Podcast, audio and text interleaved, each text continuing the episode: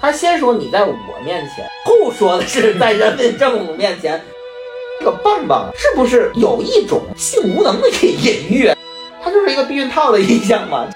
孙艺洲偷情的决心是整个电影最坚如磐石的。其实一部电影就是制片人和导演的孩子嘛。张艺谋在被冯小刚那部手机号鸣不平。这个解读正确的话，那我觉得他比希区柯克还牛逼。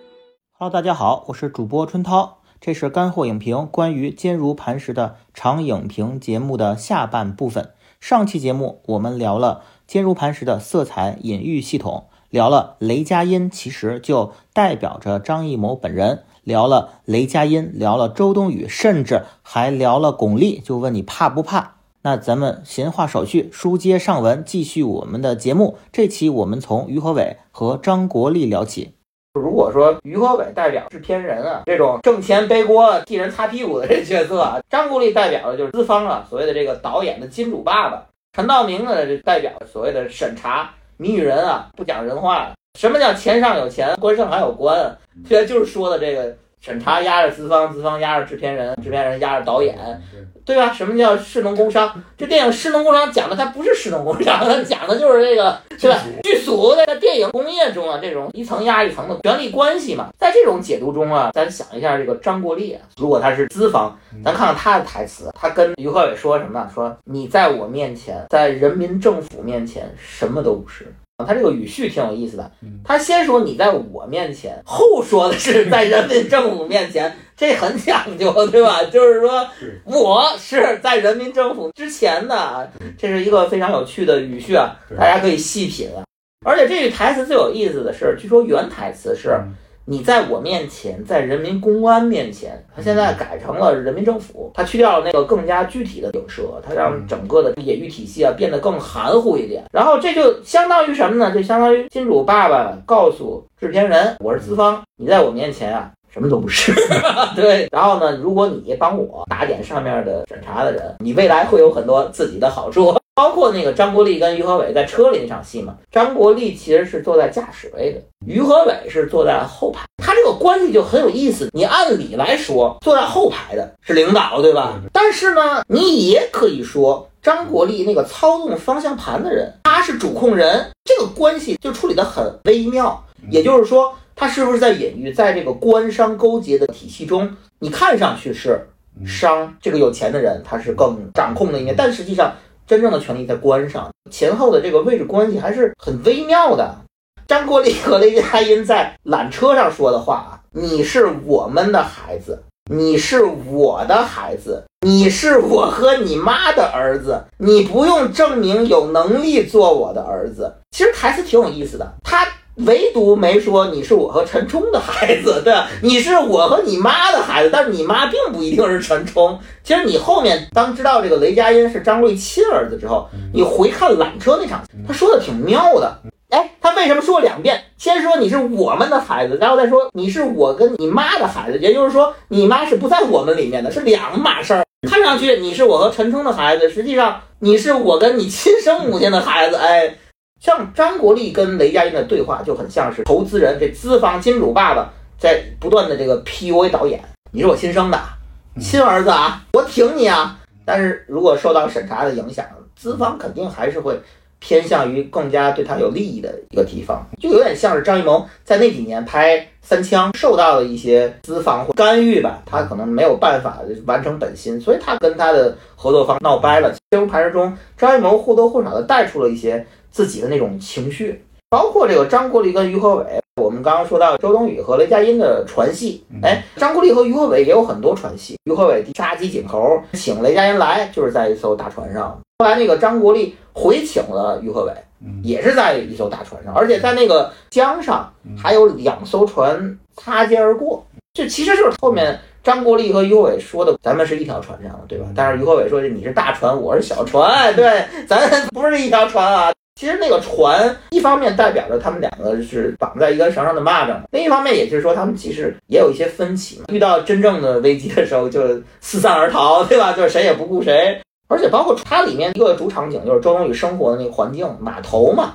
船代表着利益共同，或者说跑路。然后码头其实它是很黑社会的一种说法，拜码头嘛。咱们说这个官商勾结，或者说官本位的思想里面，你拜谁的码头嘛，你站谁的队，包括它很多暴力场景是发生在那个码头的嘛。它跟黑社会的整个的这个运行的关联，其实还是很有嚼头的感觉。包括它里面体现的重庆的地域特色。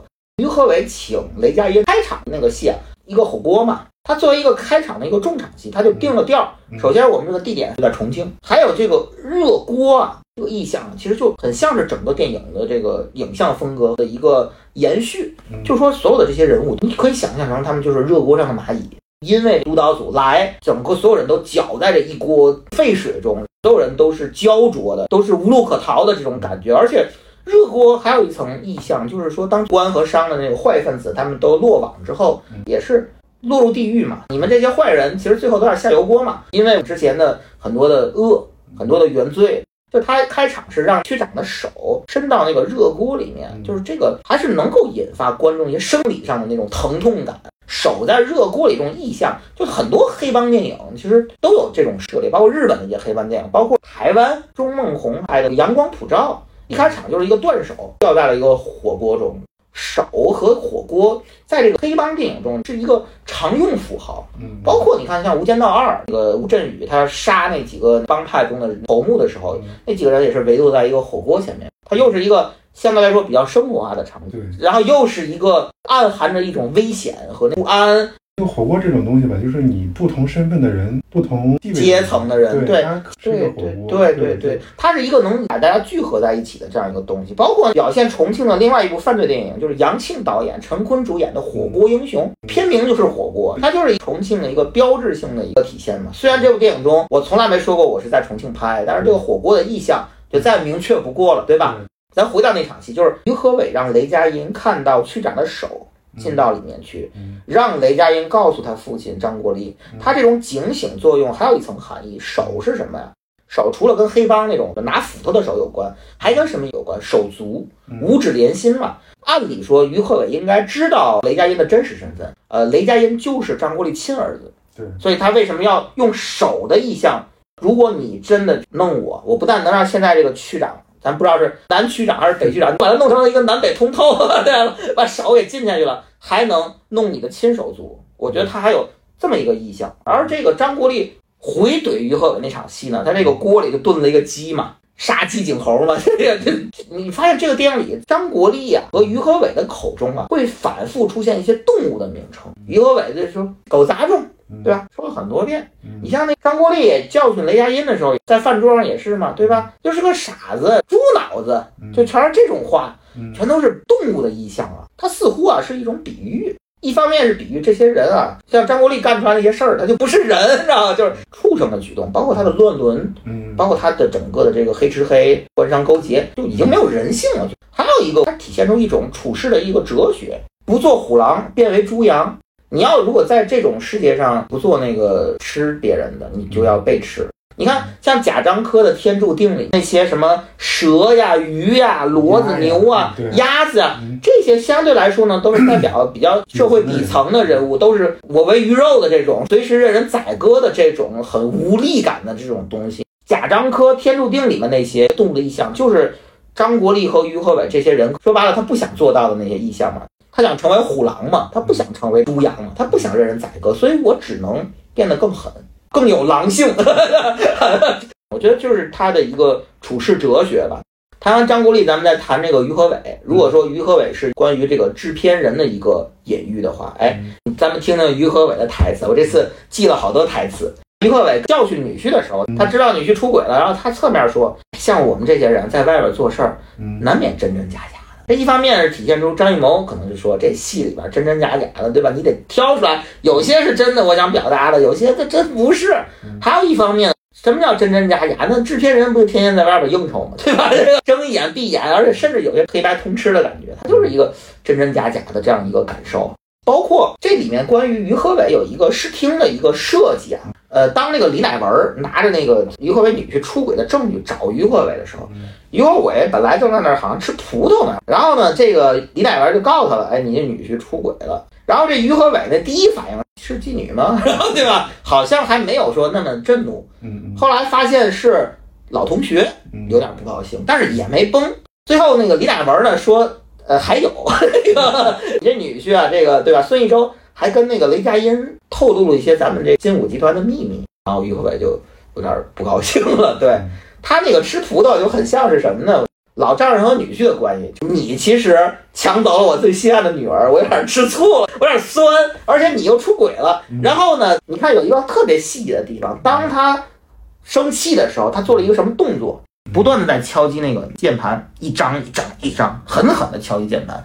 他这个动作其实就对应了后面他亲手杀死孙艺洲的动作，那几下敲击，理论上他次数应该是对应的。他狠狠的敲了几次键盘，应该最后就狠狠的敲了几次孙艺洲的头。他其实是有一个就前后的设计的，他那个键盘其实是暗示了最后孙艺洲的一个结局。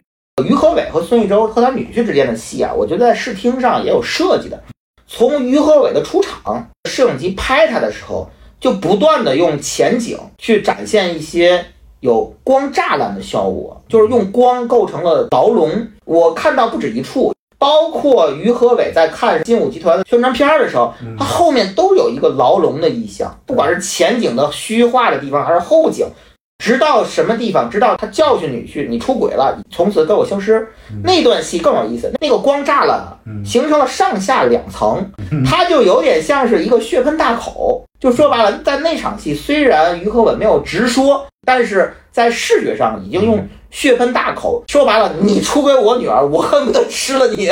咱们可以聊聊于和伟那个棒棒，就是他当时发家的时候不有根棒子嘛，对吧？就是他一直摆在最显眼的位置，那个东西你你感觉它有什么用意吗？最后他等于是那所有的那个就是的那个对，就是张国立的所有的这个贪污腐败的这证据都在里面嘛。我倒没想那么多，我嗯就觉得他可能就是一个他这个人身份的一个象征，就是点名他之前是一个棒棒，就是他给人搬运东西。对对对，虽然身上有很多东西，但是这东西都是别人的。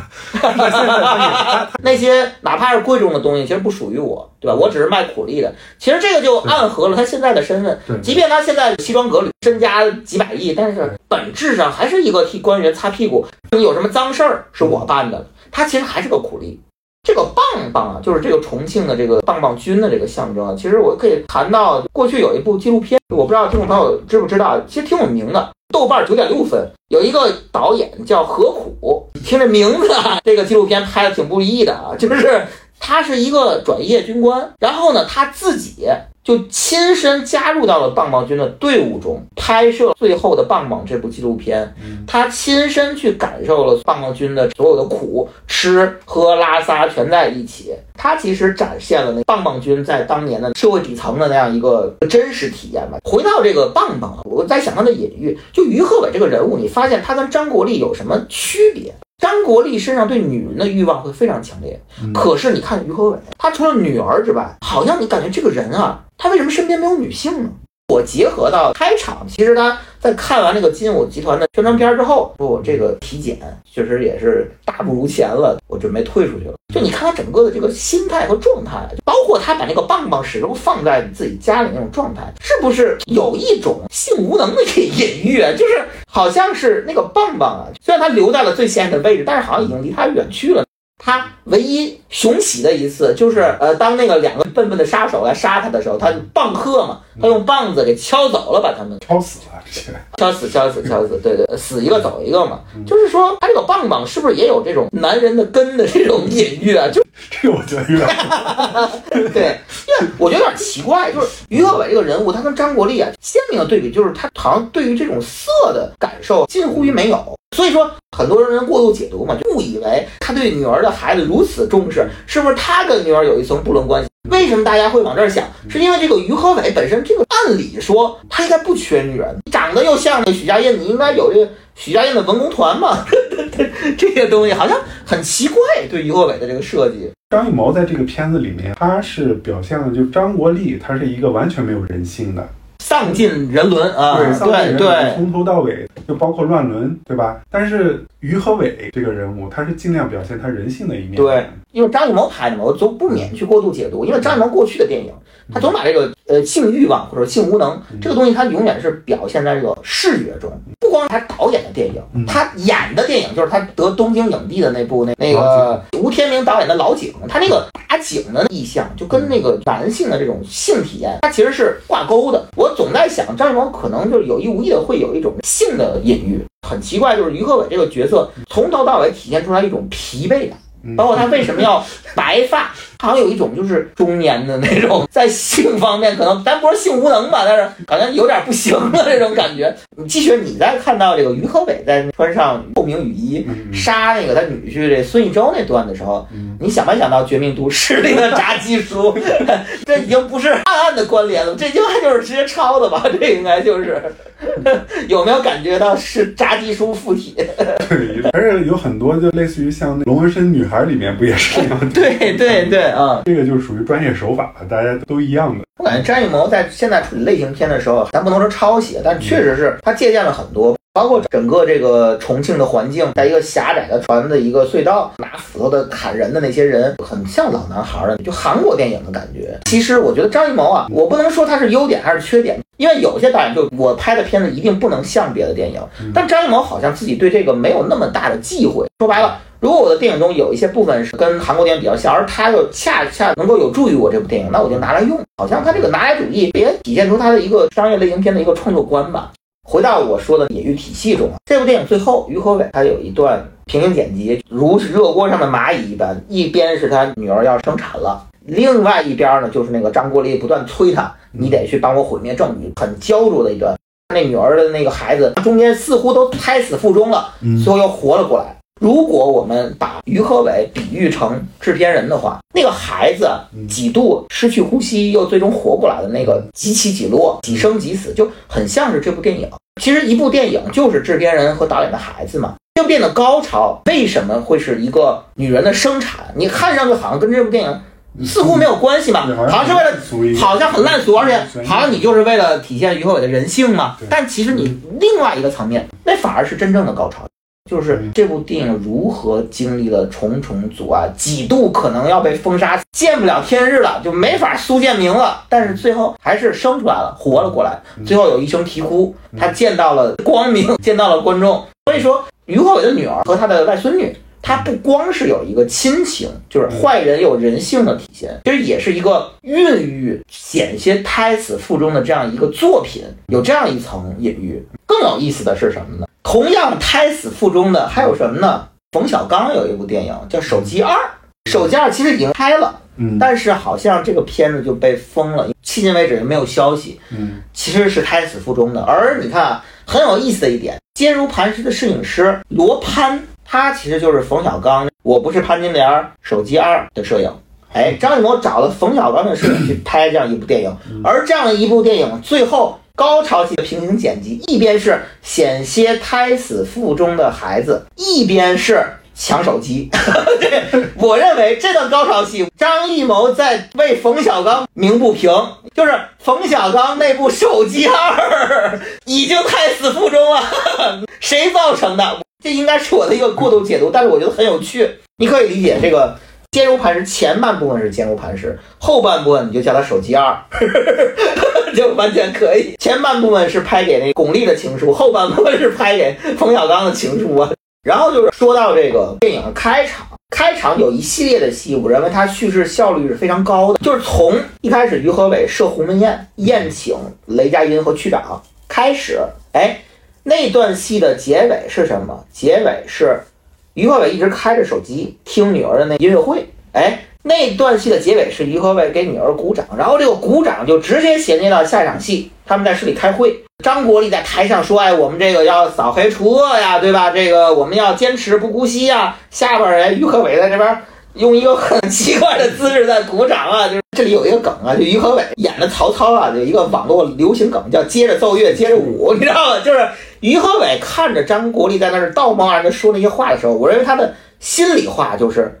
你就接着奏乐，接着舞吧，对，就唱吧，唱高调吧，你就，还有点那种感觉。哎，这场会议落点在哪？落点是张国立说，哎，一定要一查到底。紧接着接的就是金武集团的宣传片儿，嗯，你就知道金武集团就有问题，一下就明白了。张国立所说的一查到底，直接指涉的就是金武集团。说白了，看上去是讲述了金武集团的发家史，实际上应该也是一个资本原始积累的血淋淋的一段历史被隐去了。最后那场戏的落点在哪儿？田宇说呀：“哎呀，你让你的女儿早点结婚吧，对吧？先办那个婚宴还是先办满月酒呀，对吧？这个东西结在这儿，哎，往后接着什么戏？就是张国立宴请于和伟。为什么张国立那个锅里炖的是一只鸡？除了有杀鸡儆猴的意象之外，还有一个什么意象？就是说。”他们其实前面谈到了于和伟和他女儿的关系，女儿其实已经有身孕了，哎，紧接着就是一盘鸡，它其实同时我认为有一个鸡飞蛋打的意象，其实跟母亲和女儿跟孕育中的孩子其实是有关的，所以说我觉得整个前面一系列的戏啊，非常高效的表现了张国立和于和伟两个人物他们的位置关系，他们之间微妙的关联。以及他们身边人的整个的一个环境，我认为这一系列的戏是非常漂亮的。我这边还是聊回于和伟和雷佳音吧。就如果说雷佳音就代表着张艺谋本人导演，于和伟代表着制片人，那这个导演跟制片人呢，他其实是有一种相爱相杀的绑定关系。这里我想插一个小彩蛋。这是关于这两个演员的。其实这个于和伟跟雷佳音啊，就不完全统计。他其实目前合作了四部电影。第一部啊是二零一八年的《超时空同居》啊，就是有那个旺仔小馒头梗的那部电影啊，是一部爱情片。那里面呢，于和伟是演一个博士，然后这个雷佳音是演一个就遇到了一场穿越事件的人。在那部电影中呢，这两个人其实啊还没有太是一个对立面的感觉，所以其实不能算。然后呢，剩下的三部电影，其实啊，这个雷佳音跟于和伟可以说真的是字面意义上的相爱相杀。咱们从这个拍摄年份上来讲，二零一九年拍的这个《坚如磐石》，雷佳音是正派，然后这个于和伟是反派。哎，雷佳音最后赢了。咱们再看这二零二一年啊，是陆阳导演的《刺杀小说家》，同样是在重庆拍摄的一部电影，也是雷佳音跟于和伟。雷佳音呢，同样是正派，于和伟是反派。而且那里面于和伟这反派还很有特点，它里面那个反派是一个虚拟现实技术的一个科技企业的这样一个商人。然后呢，它里面有一幕也很赛博朋克，在一个虚拟的影像中啊，于和伟被无限的放大，放大成一个全息影像，巨大的于和伟用大手去抓东西，他那个就很像是把那个一九八四中那种 老大哥的那种形象啊，就直接给视觉化呈现了啊。刺杀小说家中啊。雷佳音赢了于和伟，然后在这个二零二一年啊，张艺谋自己拍的这个《悬崖之上》中，还是雷佳音和于和伟。然后在那里边啊，雷佳音是反派，于和伟是正派。最后呢，在彩蛋中，于和伟呢在车里勒死了 这个雷佳音啊，还有一个谐音梗的勒死无都啊。雷佳音和这个于和伟在电影中的对决，目前啊，雷佳音二比一于和伟啊。也期待他们未来在新的电影中能有一些新的对决啊！我们也会帮这个听众朋友统计这个比分啊。咱回到这个正题啊，就是我想聊一下张国立饰演的郑刚和林博洋饰演的杨小薇之间的关系。可能在删减的部分嘛，其实他们有另外一层关系。其实对于他们的身份啊，我觉得。哪怕我们不看花絮，不看那些场外的因素，我们单看这部电影，能不能看到张艺谋导演对于他们关系的暗示？我认为其实是有迹可循的。我先说这个杨小薇啊，她的结局，目前公映版的结局啊是出了一段字幕啊，这个杨小薇被解救了，但是大家也不知道怎么被解救的，观众自然是不信的啊，对吧？她真正的结局究竟是什么？我认为张艺谋已经在视听语言上通过镜头已经暗示了。就是在审问杨小薇的那个片段，有一幕是什么呢？李乃文拿着那个电脑，杨小薇呢是倒在地上被蒙着嘴嘛。这是一个很常见的调度啊，就是李乃文身边有一个镜子，李乃文出现在座位上，而镜子里反射出的是杨小薇，这样他们同框了嘛？这是一个较为常见的视听语言，但是它有什么特殊的地方呢？那个镜子选择很特殊，瘦长型的高高的镜子，等于杨小薇几乎只有她的头部。反射到了那个镜子的最底下，然后跟李乃文在一同框，你就会感觉张艺谋是在暗示杨小薇的结局。瘦长的镜子和杨小薇处于底部的头部，它就形成了一个有点像那种欧洲的那种断头台的感觉，是一个瘦长型的断头台。也就是说，他这一幕不但是用视听技巧让两个人同框了，不再用正反打表现嘛，还有一个就是它用特殊的一个镜子形状，形成了一个高高的断头台的这样一个形式，其实就暗示了杨小薇真正的结局应该是死亡。这是我觉得是张艺谋其实还是在跟观众传递一些暗号和密码。然后关于这个杨小薇的身份啊，她是张国立的女儿还是外甥女儿啊？她到底是谁呀？咱们说一幕啊，就是雷佳音在杨小薇工作的地方找到她，跟她聊天儿。那一幕啊，给了一个全景镜头，大家注意到杨小薇的脚腕的地方有一个小红绳，腿很白，就是红绳特别明显。然后他们两个聊的是一个什么事儿？是雷佳音告诉杨小薇。你之前姨妈的那个 DNA 是不对的，是有问题的。说白了，你姨妈可能冤死了，咱们一定要查出真相。杨小薇脚上带了一个红色的很细的一根绳子，这个红绳呢，脚链在中国传统文化中就有一个怀念的一个意象，脚链其实就等于怀念。而这个红绳呢，本身红色，它其实是有一个血脉的关系在里面，也就是说，谈到她姨妈的时候，其实暗示了她跟姨妈之间有一层更深的血缘的羁绊关系。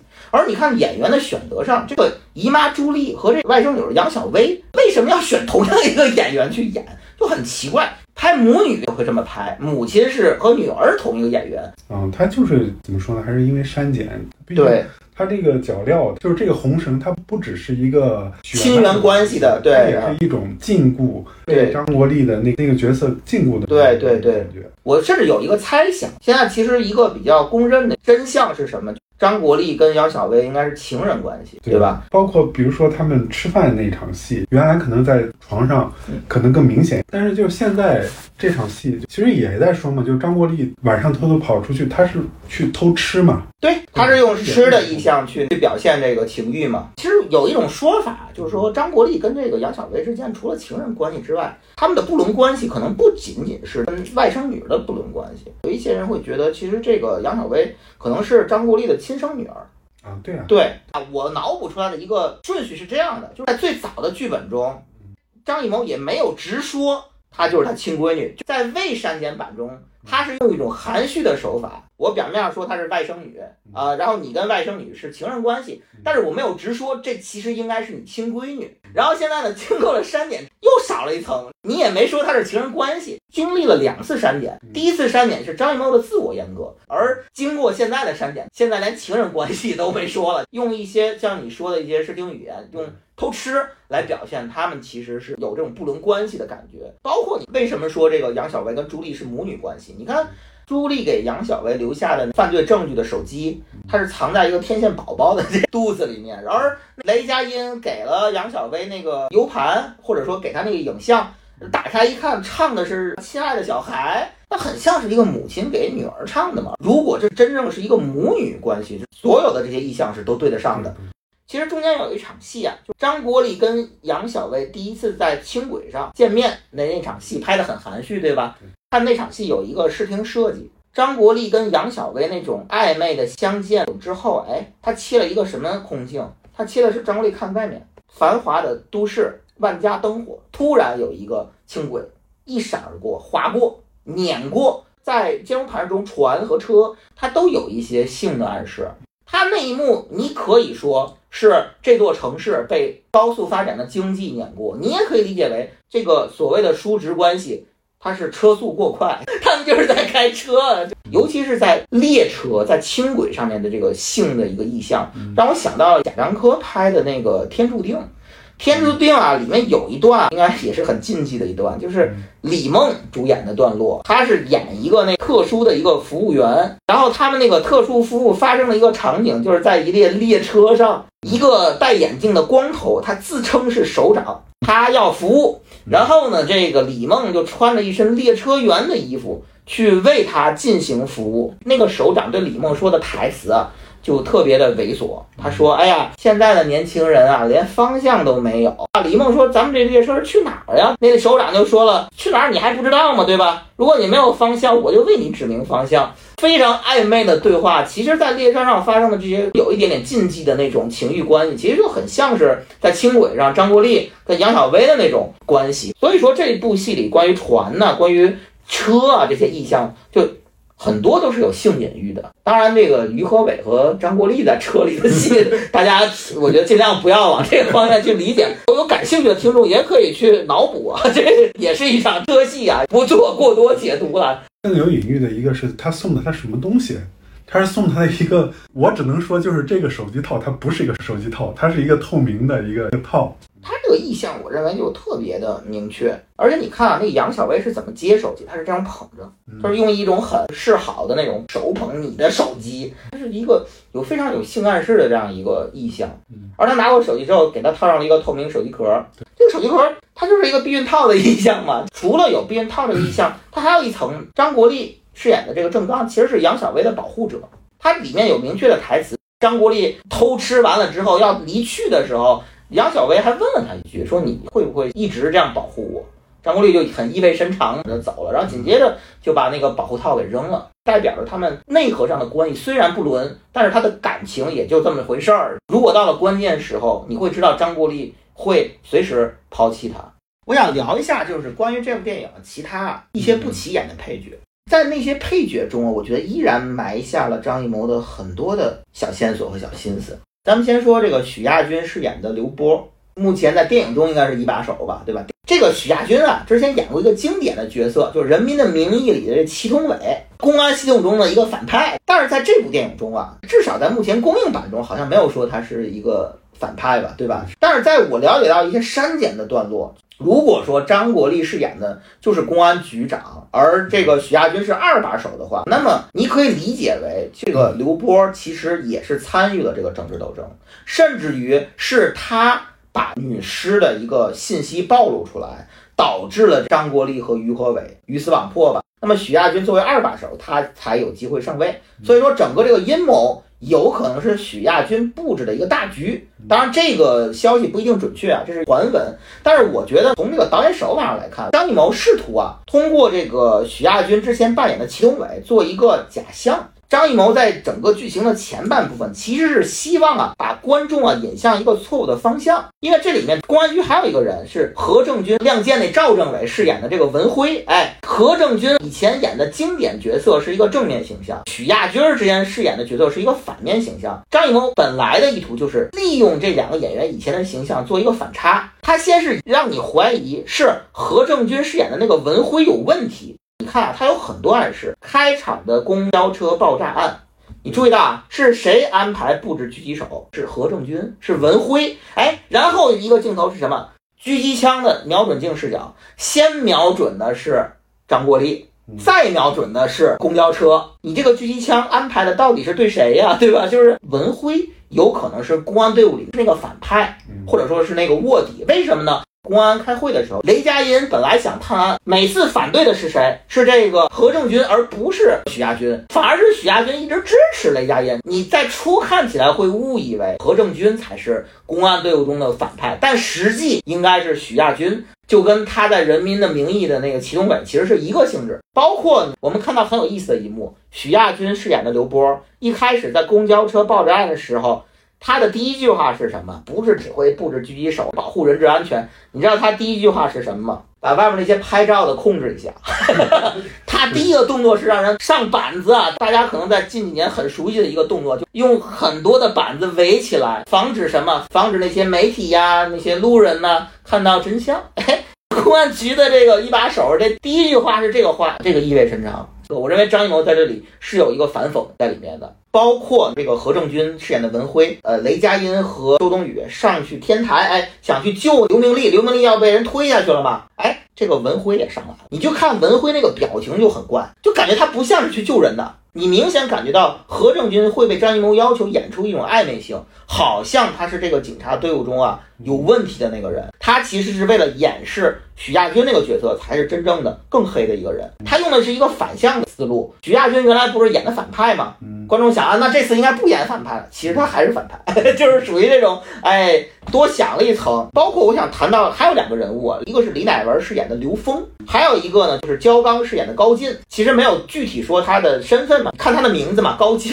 就是往高处进攻，这是一个代表着更高层意志的一个人物。李乃文和焦刚、刘峰和高进这两个人物分别充当的一个角色是什么？就是李乃文经常做的一个动作，就是戴上白手套。他们其实是两种不同的白手套，都是通过自己的方法去为官员做一些非法勾当。其实李乃文这个角色，他自己在路演的时候都说：“我这个人物啊不简单，这个人物啊他不完全忠心于何伟。”其实，在真正的删减片段中，这当那个田宇杀于和伟的时候，李乃文其实是听到了，但是他没吱声就走了。不管他真正属于谁，他至少跟官员是有关系的。而焦刚饰演的高进，那就更加是白手套了。他要通过给张国立压力，让张国立去促使这个于和伟给他好处，一倒手，倒进倒出，我这四十八亿就挣到手了。高进还有什么意向？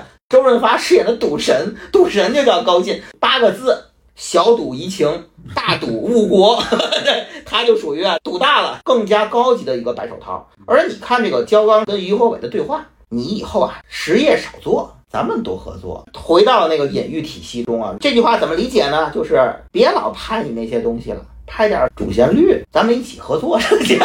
对，然后还有谈到这里面的一些其他人物，哎，田宇、唐大年，这金武集团的另外的一个高层吧。他其实最后的反水也是有迹可循的，在一开始，于和伟发现有人刺杀自己，亮出房卡，说拿到这个房卡的那还有谁？这时候张艺谋镜头是怎么给的？那个房卡正好通过这个视觉关系放在了田宇的嘴边儿，就暗示着其实就是田宇干的这事儿。包括到最后，田宇在杀于和伟之前，就是在产房那一幕啊，于和伟在那边很焦灼的跟张国立打电话。说到那个大船小船的问题了啊，这时候田宇在他旁边没做声，可是，在视听语言上，于和伟站在中间，田宇站在左侧，而右侧是玻璃，右侧的玻璃上也映出了一个田宇，等于两个田宇对于和伟形成了一个包夹，其实就暗示着最后田宇将会对于和伟有一个暗杀，包括孙艺洲饰演的这个戴维啊，大卫，你说这电影里谁坚如磐石？我觉得。最坚如磐石的就是这个孙艺洲，他明知道自己的老丈人下手这么狠，我还去偷腥，而且不止一次。明知山有虎，偏向虎山行啊！孙艺洲偷腥的决心是整个电影最坚如磐石的。所以咱们。回到前面谈于和伟为什么会吃葡萄酸？孙艺洲除了孙艺洲抢走了他最心爱的女儿之外，如果于和伟是性无能的隐喻，那他是不是在酸孙艺洲？其实性能力比他强，比他年轻，比他有冲劲儿，更坚如磐石。这才是于和伟真正杀死孙艺洲的内因。哎，还有我想谈到陈冲饰演的何秀丽。按理来说，应该是剧情中也很重要的一个人物关系嘛。他的父亲也是老爷子，应该也是官位很高嘛。然后我们看陈冲这个演员的选择啊，挺有意思的。你再过度解读一下，陈冲最经典的角色是谁啊？是末代皇帝中的这个婉容。这个对，这婉容呢，她跟那个另外一个皇妃那个文秀，对吧？他俩的区别在于，这婉容是出身尊贵，下场凄惨。那个文秀呢，没有她出身那么尊贵，但是最后呢，有女性意识，哎，我主动离婚了。所以这个婉容呢，不管是在末代皇帝中，还是在坚如磐石中，她都没有摆脱她的这个婚姻的关系的一个束缚。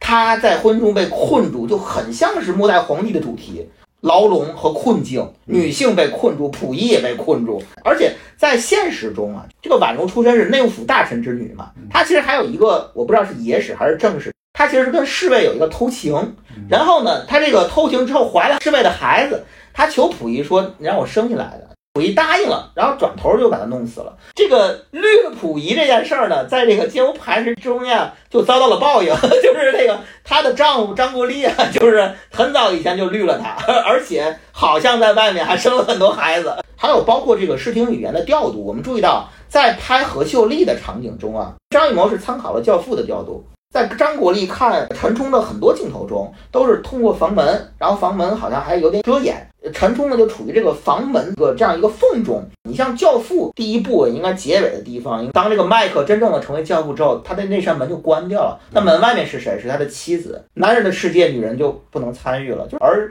这里面的何秀丽跟那个《教父》中那个妻子还不太一样，他那个还是留了一条缝，也就是说。他没有完全被遮蔽在男人的世界之外。这个何秀丽自身她有政治素养，她能够在这种男性的世界中啊寻求到一席之地，就是那条缝。而且在陈冲的镜头中，其实张艺谋也暗示了他的结局。在于和伟跟陈冲那场聊天戏的时候，有没有注意到他后面就是一个跃层的楼梯？那个楼梯也形成了一个牢笼式的一个意象，基本上也点明了他的结局有这个牢狱之灾。包括陈道明饰演的这个督导组组长，我再说说他的台词啊，大家品一品。陈道明跟那个雷佳音说啊，你是不是会觉得这个案子会很顺利？这意思是什么呢？啊，你觉得这片子这么好拍吗？对吧？这么顺利能让你过吗？张艺谋是如何明褒暗贬？这个电影中有一个情节的对应，雷佳音他们去抓刘明利的时候，雷佳音在他孩子的面前拒绝给他戴上手铐，给他留了最后一丝体面。哎，反而你看，陈道明是在面对着被押解的于和伟，希望他说出犯罪证据的时候，他拿出了于和伟的外孙女的照片。你看上去是一场正常的正义的审讯，可是你对比雷佳音对于刘明利的态度，你就会知道张艺谋其实是在讽刺陈道明。在电影中，当这个人物啊没有具体姓名的时候。其实它代表的就不仅仅是这个人，而代表的是某一个群体。这里面陈道明这个督导组组长，他是一个无名啊，所以他其实就象征着体制。这就很像是张艺谋在拍这个大红灯笼高高挂，它里面那个象征着呃权势的那个老爷，从来没有一个真实的一个正面的形象。包括这里面还有一个过度解读的彩蛋，当这个陈道明问周冬雨，哎，你有什么想法呀？那场对话之后。紧接着是什么戏？就是整个戏的中间点，在重庆的一个墙的洞中发现了朱莉的尸体。黑洞就是陈道明演的，饰演的聂明女，陈道明一个经典角色。张艺谋选择陈道明来演，虽然陈道明每一句话看上去都是高瞻远瞩也好，运筹帷幄也好，但是他的每一句话其实都没有对这个侦破过程起到任何正面的作用。张艺谋虽然表面上利用陈道明去做一个主旋律的一个拍法，但实际上他对陈道明就是一个反讽。而且你结合陈道明近年来演的这些角色，其实大家都对陈道明的演法有诟病，都是像以前演皇帝的那种演法，山高皇帝远嘛。就是陈道明既演过皇帝，也演过黑社会头目嘛，选他做这个人物啊，是有一定的含义的。尤其是用陈道明桥接到黑洞，对，这是一个非常有趣的一个联络。提到这个无名，这个电影中另一个无名的人是谁？我在看字幕的过程中，公交爆炸案，王迅饰演的这个爆炸客，本来在 PPT 中是有名字的，叫孔三顺，但其实，在所有的这个字幕中，他都叫什么？这个角色叫汉子。我跟你说，这绝对是故意的。大绿色的龙标图案结束之后，第一个镜头是什么？就是王迅坐在。公交车上抱着炸弹，龙标衔接到这个人，这个人在现在的剧情中说是这个张国立自导自演嘛，但实际上大家都知道不可能，逻辑上行不通啊。张国立怎么会找一个人指着鼻子说自己是市政府中的这贪腐人员？不可能嘛。如果不是这样，那王迅理论上他应该就不是被张国立利用，他应该是自发想去揭发腐败分子。什么叫汉子？这是个真汉子。无名，刚才我们说代表什么？如果这人没有名字，那他就不是一个具体的人，他就代表着一个群体，也就是人民群众。很难不让我联想到邱礼涛拍的这个《拆弹专家二》，它里面最后有一场非常有政治隐喻的一场爆炸戏。我认为那场爆炸其实和这场爆炸，呃，有一些共通的地方。咱们回到讽刺，我认为张艺谋除了讽刺陈道明，还讽刺了很多东西，士农工商啊四个阶层。咱说一说这个农和工。这部电影的士农工商这个分类，其实它就代表着，首先士远远大于商，同时中间的农和工，在这部电影中充当的都是商和士的打手。里面去医院造反的，在船上那个拿着斧子的，这些都是农民工。对于农民工的表述，张艺谋就是也是春秋笔法，特别有意思。袭击那艘船的暴徒拿着斧子上去之后，哎。那船上写着什么标语啊？我给你读一下：牺牲命，勿忘安全，处处遵守规章，保安全，人人把关。哎，这个就非常有意思。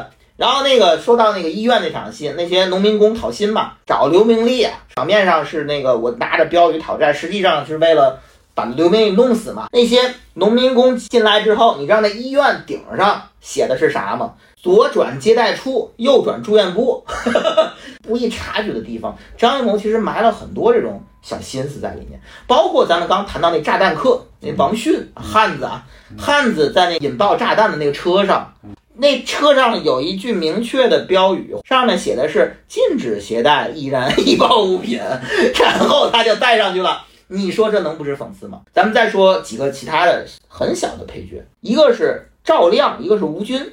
这赵亮在这部电影中演的是谁呢？是这个打手头子，就是安排那些人在船上要去袭警，还有就是说那个帮着于和伟把他女婿弄过来。哎，这个打手头子呢，这个赵亮以前演过什么经典角色呢？《康熙微服私访》三德子小太监。这个以前最经典的角色是皇上身边的红人，我用他去演一个替。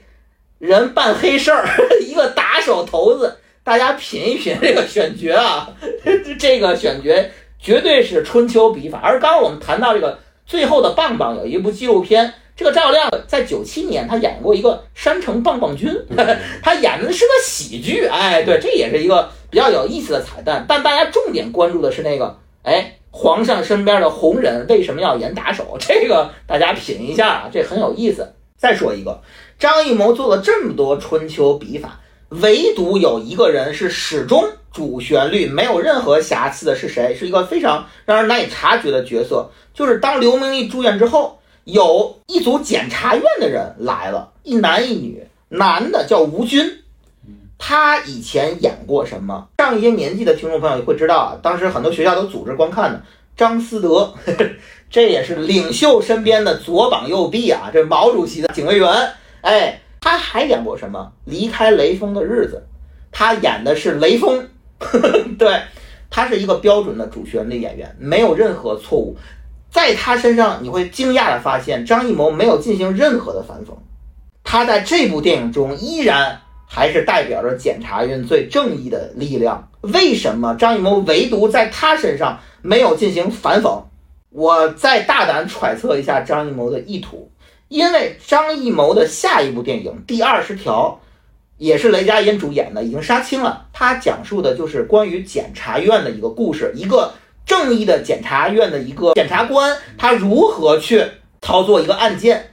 可为什么在这部电影中唯独没有对检察院下春秋笔法？那么就是因为他要示好检察院，因为他下一部电影就要把检察院塑造成一个正派，所以。他才选择了一个没有任何差错、演过张思德、演过雷锋的角色去演这个检察院的人。这个人从始至终，从演员到角色没有任何瑕疵，主旋律挑不出任何问题。我们说这部电影是张艺谋对观众的示爱，是对巩俐的追忆，同时也是。对检察院的一个示好，这是一个非常有政治敏感性的一个行为啊！这要是偏方，然后 听你的解读，那你多放心。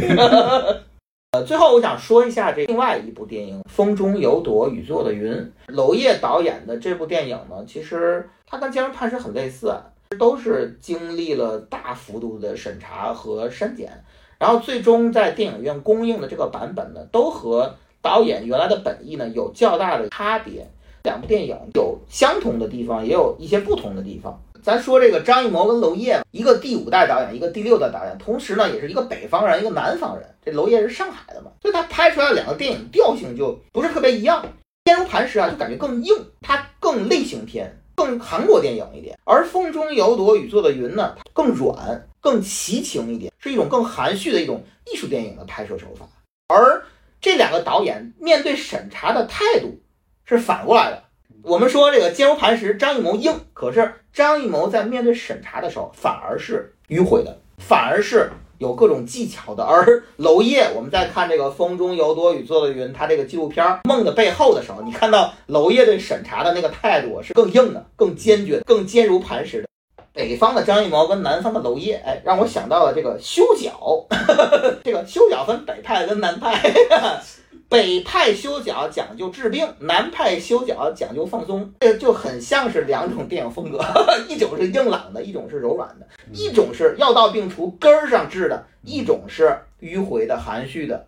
咱们再说这个坚如磐石和《风中有朵雨做的云》对照，咱们说英文片名，坚如磐石英文片名是 Under the Light，跟这个《风中有朵雨做的云》啊，完全可以形成对联儿。风中有朵雨做的云，这个英文片名。的 shadow play，当然这个意象呢有几个意思。首先它是皮影戏的意思，对吧？但还有这个 shadow 啊，你不得不跟这 under the light 形成某种互文。它都在讲述表面的光线下的这个黑暗的地方。第五代导演和第六代导演他遭遇的东西有不同，因为不同的时代的原因，但是也有相同的地方。所以在他们的电影中都出现了这种意象，就是灯下黑。风中有朵雨做的云，整个在视觉层面上跟这个坚如磐石完全不同。它整个城市都笼罩在一层雾气中，是一个你根本就辨不清真相、一个混沌的、迷乱的这样一个社会表达。而张艺谋这种色彩呢，虽然在表现上跟他是截然相反，但是我认为他们在主题上都是共通的。他们都是在表述，在一个经济高速发展的时代，社会所有的人，他们受到金钱的异化。整个人性的丑陋的一面，去怎么去扩大和膨胀？我认为他们其实都是在表达这个东西。而你看《坚如磐石》和《风中有朵雨做的云》，雷佳音和井柏然两个主角，他们在探的过程中受到无数的阻碍，他们永远也辨不清真相。底层的一个正义之士，能不能真正的挖掘到社会真正的黑暗面？在现实中，也许这个答案就是 no。而且你看《坚如磐石》这个特戏有一特点，就是它的夜戏很多。的日系非常少，他在说这个城市黑夜永远比白天多，包括风中有朵雨做的云，几乎没有晴天儿。他在告诉你这座城市阴永远要盖过晴，永无晴日，无法苏建明。两个电影是有非常好的这样一个对照关系，包括那坚如磐石讲士农工商，哎，坚如磐石和风中有朵雨做的云啊，有一个很有意思的反差。在金融盘史中啊，明显感受到张国立这个官是压过于和伟饰演的商一头的，就是官大于商。可是你在看《风中有朵雨做云》，他反而是秦昊饰演的那个商，他一直赞助那个张颂文饰演的那个官儿，而他似乎能用金钱摆平一切，他似乎一直在控制那个官。这是一个很有意思的对照。当然，这可能跟。地域的经济发展是有关系的嘛？可能是广东那边更加金本位一点，或怎么样。在这两部电影中都有一些不伦的关系。就在《坚如磐石》中啊，张国立爱上了他的这个外甥女儿吧，对吧？然后在《风雨云》中啊，宋佳和马思纯这一对母女都爱上了井柏然，这是一个特别有趣的对照关系。也就是说，《坚如磐石》如果这个外甥女儿是那个朱莉的亲生女儿，那也就相当于一对母女爱上了同一个人，跟这个《风雨云》其实是有一个在。人物关系的这样一个对照，其实这种畸形的不伦关系，我认为其实也是反映了一个走形的社会。包括这两部电影中都出现了合谋的段落，在《坚如磐石》中啊，张国立、于和伟、陈冲对当年朱莉的那个案件，其实就是一场合谋，是两男一女对一个女性的合谋。而在《风雨云》中，秦昊、宋佳、张颂文同样对当年的陈妍希两男一女。对另外一个女性进行了一个合谋，这也是一个惊人的一个相似点。然后再说到这个视听语言上面，《风雨云》啊，它最重要的一个标志的一个视觉的方式，就是它全程几乎就是用这个手持摄影去拍摄的。而这个手持拍摄不会让我想起坚如磐石，反而会让我想起，就是刚刚咱们谈到那部电影《坚如磐石》二十六年之前那部《有话好好说》。张艺谋在拍《有话好好说》的时候，其实哎用的。反而是一个近似于风雨云，他的这样一个手持拍摄，虽然他们讲述的年代和故事不同，但是在精神气质上其实有一定的契合。不管是有话好好说，还是风雨云，他们都表达了在那个特定的年代中人们的躁动、不安、迷狂。我认为他们在视觉母题上其实是一脉相承的。很多人都说张艺谋变了呀，包括金星也这么说。但是我其实觉得张艺谋根本就没有变。跟咱们上期聊过的奥本海默和诺兰相比，诺兰他是一个总喜欢隐藏在摄影机背后，不希望观众了解他本人的这样一个导演。而张艺谋呢，就显得更加赤诚一点、真实一点。的技巧有限，能力有限，但是呢，不吝啬于在电影中暴露自己。用一种非常隐晦的方式，用一种自己的电影能上映的方式，至少我先让人看到啊，用这样一种方式去跟观众达成沟通、达成和解。以前那些骂我的观众，你们能不能再给我一个机会啊？巩俐啊，巩俐能不能再给我一个机会啊？张艺谋在自己影片中埋自己这个方，如果解这个解读正确的话，那我觉得他比希区柯克还牛逼。加上我这两天听了雷佳音和所有那些李乃文那些人一起唱的一首歌，非常奇怪的组合啊。他们那首歌的名字叫什么？叫《石头决定开花》。当你认同了我这期节目所做的隐喻，你再看那首歌的每一个字，都是在写张艺谋自己。他为什么把自己自比石头？他不是说自己是贾宝玉，他说自己就是一块顽石，是一个老顽固。他就是硬，他就是刻意，就像他剧本的逻辑一样，就是这么刻意，能看到刀凿斧劈的痕迹，他就是这样一个人，所以他才会有这样的电影，他是真实的，他的电影也是真实的。然后我回到娄烨身上，咱们谈到这个娄烨《风中有朵雨做的云》那部电影，在首映前四天，全国公映前七天，突然要求删改。所以《风雨云》当时上映的版本是娄烨个人非常不满意的一个版本。然后娄烨呢，在这个发布会上就说：“从这一刻起，我要保持沉默，我从此不再发声。”我认为娄烨跟张艺谋他是两种不同的电影观，两种不同的处事态度。张艺谋选择了什么？在《坚如磐石》上映的时候，他选择了跟所有的男人天团一起去路演，我不断的去跟观众进行沟通。并不羞于承认这是我的作品，而我要通过很多的方式，在电影中埋下密码，在这个官方的花絮中，在抖音中，在各种媒介中向大家披露，其实我拍了更多的东西。他是用这样一种方式去践行他自己的电影主义。我认为娄烨跟张艺谋就是一个第六代，一个第五代，就对我而言。他们都属于同一种英雄主义，就是关于电影人的英雄主义。坚如磐石，片名既指的是反腐的决心，也指的是张艺谋拍电影的初心；既指的是官商勾结的黑恶势力、阶层壁垒，同样也指的是真正坚如磐石的其实是审查制度。最后，我用张艺谋近几年的片名做一个串烧结语啊！即便归来之后，最重要的影像。在胶片中被删减的只剩一秒钟，即便在悬崖之上被狙击手用最冷的枪瞄准，只能带着镣铐跳舞，张艺谋也依然不忘初心。他希望让观众记住全军覆送的《满江红》，那就是他对电影从未改变的爱，像长城中每一砖每一瓦一样，都坚如磐石。感谢收听本期坚如磐石的长影评节目，干货影评于各大播客平台均可搜索在线收听。希望诸位听友点赞、收藏、转发、评论、打赏，你们的每个小小支持或大大的不支持，都是我们更新的巨大动力。